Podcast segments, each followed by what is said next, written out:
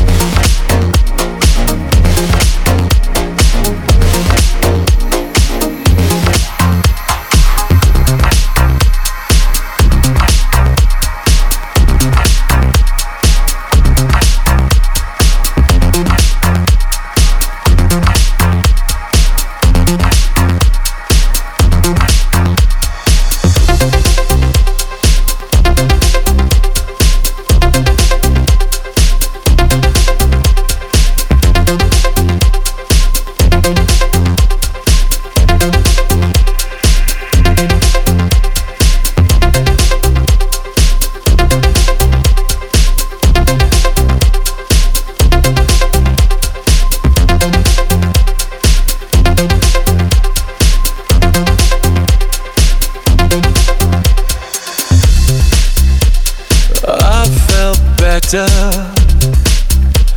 been up all night. I can feel it coming, the morning light. The air is so cold here, it's so hard to breathe. We better take cover. Will you cover me?